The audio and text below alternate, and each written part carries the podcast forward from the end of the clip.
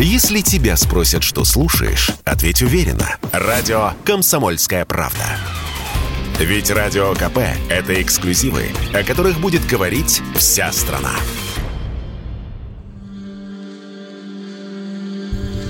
Вдову Александра Градского, 41-летнюю Марину Каташенко, неизвестные ограбили 16 января. И лишь на этой неделе она впервые рассказала суду подробности того вечера. Выехала из подмосковного дома в Новоглаголево за рулем своего «Лексуса». Вскоре над СКАТ произошло небольшое ДТП. Сзади автомобиль Каташенко ударила какая-то машина. Женщина вышла, чтобы оценить ущерб. И тут из той машины выскочили мужчины. Они стали запихивать Каташенко на заднее сиденье ее «Лексуса». Женщина сопротивлялась, ее ударили. Один раз, второй по голове, по телу. Внутри они сели с двух сторон от похищенной. Приставили к щеке пистолет с такой силой, что остался синяк, рассказала Каташенко. Обещали убить и ее, и ее детей, если не отдаст деньги. Третий мужчина, лицо скрыто медицинской маской, сел за руль и направил машину в элитный поселок, где вдова Александра Градского жила с двумя сыновьями. Хозяйку дома заставили позвонить домашним. Одному из работников она велела уйти на соседний участок, пока она не позвонит. Домработнице забрать детей и сидеть тихо в бане. Охрана знакомую машину внутрь пустила без лишних вопросов.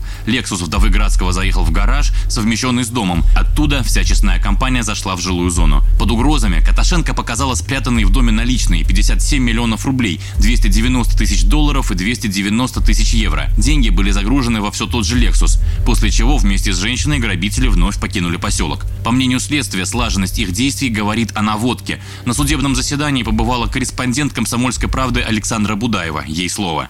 По данным следствия, преступники следили за потерпевшей несколько дней, где живет, каким маршрутом ездит.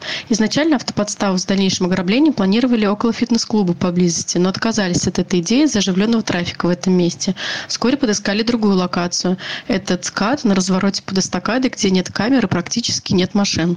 На Киевском шоссе налетчиков в белом Мерседесе ждал четвертый сообщник. Тот самый, который ранее протаранил автомобиль Марины Каташенко на трассе. Вместе с награбленным преступники пересели в Мерседес и уехали.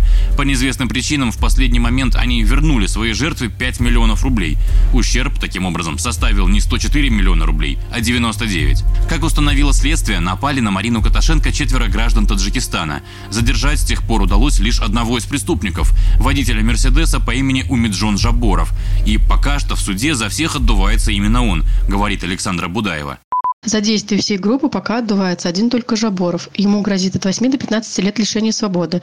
Трое его сообщников, а может быть их было и больше, пока что остаются на свободе. На суде было также озвучено, что Марина Каташенко получает угрозы по электронной почте. Но связано ли это с ограблением или с процессом по дележке наследства Александра Градского, пока не ясно. За участие в разбойном нападении, по версии следствия, Жаборов получил не менее 5 миллионов рублей. Но, по его собственным словам, сообщники использовали его в темную, просто как шофера. Об их злом умысле он не знал. Ранее стало известно о русской невесте Жаборова. Та отзывалась о женихе как о положительном человеке, который никогда бы не пошел на преступление. Тем временем следствие продолжается. Комсомольская правда будет следить за развитием событий. Василий Кондрашов, Радио КП.